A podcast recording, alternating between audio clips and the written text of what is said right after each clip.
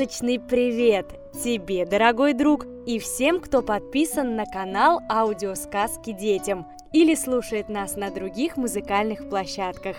Пришло время новой сказки. Сказки народа Нифхи. Нифхи – малочисленный народ, проживающий на Дальнем Востоке России, на острове Сахалин в Приморском крае. Нифхи занимается в основном рыболовством и охотой на морских животных. Их национальный символ – медведь. Интересно, что по давней традиции нифхи не называли друг друга по именам, которые получили при рождении. Они заменяли их прозвищами. Это связано с поверьем, что настоящее имя священно, известно богам, духам-помощникам. Важно, чтобы его не услышали остальные злые духи. Возможно, некоторые слова в сказке покажутся тебе новыми – Соболь – это небольшое животное тайги, шкура которого очень ценится. Шалаш – это простое легкое укрытие, убежище, временный дом, защищающий от непогоды. Развилина – это разветвление ствола дерева. Итак, сказка народа Нифхи «Охотник и тигр». Отправился раз охотник с сыном в тайгу охотиться на соболя – Пришли, нарубили молодых елок, около толстой березы с развилиной построили шалаш. Отец говорит, «Опасно здесь, в тайге, страшно!» «Я никого не боюсь», — отвечает сын. «Нет у меня страха, кто бы ни напал, всех одолею». Стал отец укорять сына. «Не говори так, мал ты еще, немного у тебя силы, Лучше скажи, всех боюсь. Нет, говорит сын, не скажу так. Где у меня силы не хватит, там я ловкости возьму. С любым врагом справлюсь. Не успел он сказать это, как подошел к шалашу большой тигр. Заглянул он в шалаш и спрашивает, «Кто это тут хвастается, что всех одолеет?» Отец увидел тигра, испугался, весь от страха затрясся, еле вымолвить мог. «Нет, не я это говорил. Я всех боюсь, и тебя сильно боюсь. Отвернись, не гляди на меня, я хочу выйти из шалаша!» Тигр отвернулся и выпустил охотника. Побежал охотник, что было сил. Тигр опять спросил. «Так кто же это тут собирался со всеми справиться? Кто тут никого не боится?» Не испугался мальчик, ответил – я никого не боюсь. Я со всеми справлюсь. Тигр говорит. Ну тогда давай бороться. Если ты сильнее, ты меня убьешь. Если я сильнее, я тебя съем. Тут тигр просунул голову и лапы в шалаш и приготовился схватить мальчика. Мальчик подпрыгнул, хотел перескочить через тигра. Тигр поднял голову и не пускает. «Ну, что теперь будешь делать?» Мальчик попробовал проскочить низом. Тигр присел и опустил голову. Опять нельзя выскочить. Тогда мальчик придумал хитрость. Сделал вид, будто низом проскочить хочет. Тигр присел, опустил голову, ждет. А мальчик изловчился, скок! Неожиданно перескочил через него и быстро взобрался на самую верхушку березы. Тигр бросился за ним, хотел схватить, да не успел. С разбегу попал головой в развилину, застрял и повис.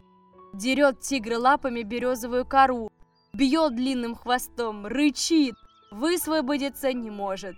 Тут мальчик спустился с березы и сказал, «Говорил я, что никого не боюсь и всех одолею». Молчит тигр, ничего ответить не может, и хвостом бить перестал, совсем умирает – Посмотрел мальчик на тигра и думает, зачем тигру умирать? Взял он топор, взобрался на березу и срубил один сук развилины. Высвободился тигр и упал на землю. Долго лежал. Потом очнулся, встал на ноги, стоит под березой, смотрит наверх, на сук, где мальчик уселся. Не уходит. «Почему ты не уходишь? Уходи!» Взглянул тигр на мальчика и сказал – ты смелый и ловкий, и добрый, не дал мне зря умереть. Спускайся вниз, повезу тебя к себе в гости, хороший подарок дам. Спустился мальчик с березы. Тигр велел ему сесть на него верхом и отправился в путь. Пошел он через тайгу, через горы, долго шел. Поднялся он на вершину самой высокой горы. Смотрит мальчик. Место жилое, собаки на привязи. Вокруг дома на шестах висят тигровые шкуры.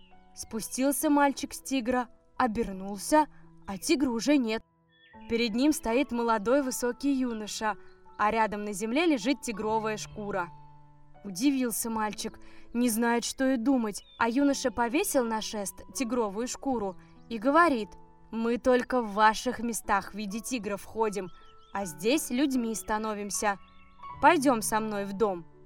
Вошли они. Там седой старик сидит. Посмотрел он на мальчика и спрашивает юношу, «Кого ты привел ко мне?» «Отец, этот охотник спас меня от смерти. Я думал, что я сильнее его, и вызвал его на борьбу. А он ловкий, перескочил через меня, на дерево взобрался. Я хотел схватить его, да попал в развилину. Если бы он не срубил сук развилины, я бы умер. Не вернулся бы к тебе, не было бы у тебя сына». Старик кивнул и сказал, «За это дадим ему хороший подарок». Пошел старик и принес большие сани. Стал на них собольи шкуры класть. Долго складывал, столько положил, что и не сосчитать. Потом сказал, «Ну, теперь отправляйся домой». Мальчик говорит, «Как я домой пойду? Я дороги не знаю, в тайге заблужусь». «Не заблудишься, нарты сами поедут». И правда, нарты сами поехали – с высокой горы спустились, через другие горы перевалились, потом по тайге поехали. Долго ехали. Наконец подъехали к отцовскому дому.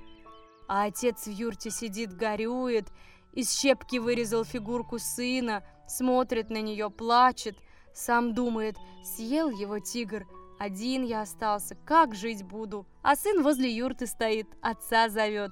Вышел отец, глядит, глазам не верит, Перед ним сын, целый невредим, да еще и столько шкурок соболя привез, что всем охотникам села и за пять лет не добыть. Вот и вся сказка. Сказки других народов слушай на нашем канале. И если тебе он нравится, рекомендуй друзьям. А еще на нас можно подписаться на Apple подкастах и Яндекс Музыке. До новых сказочных встреч!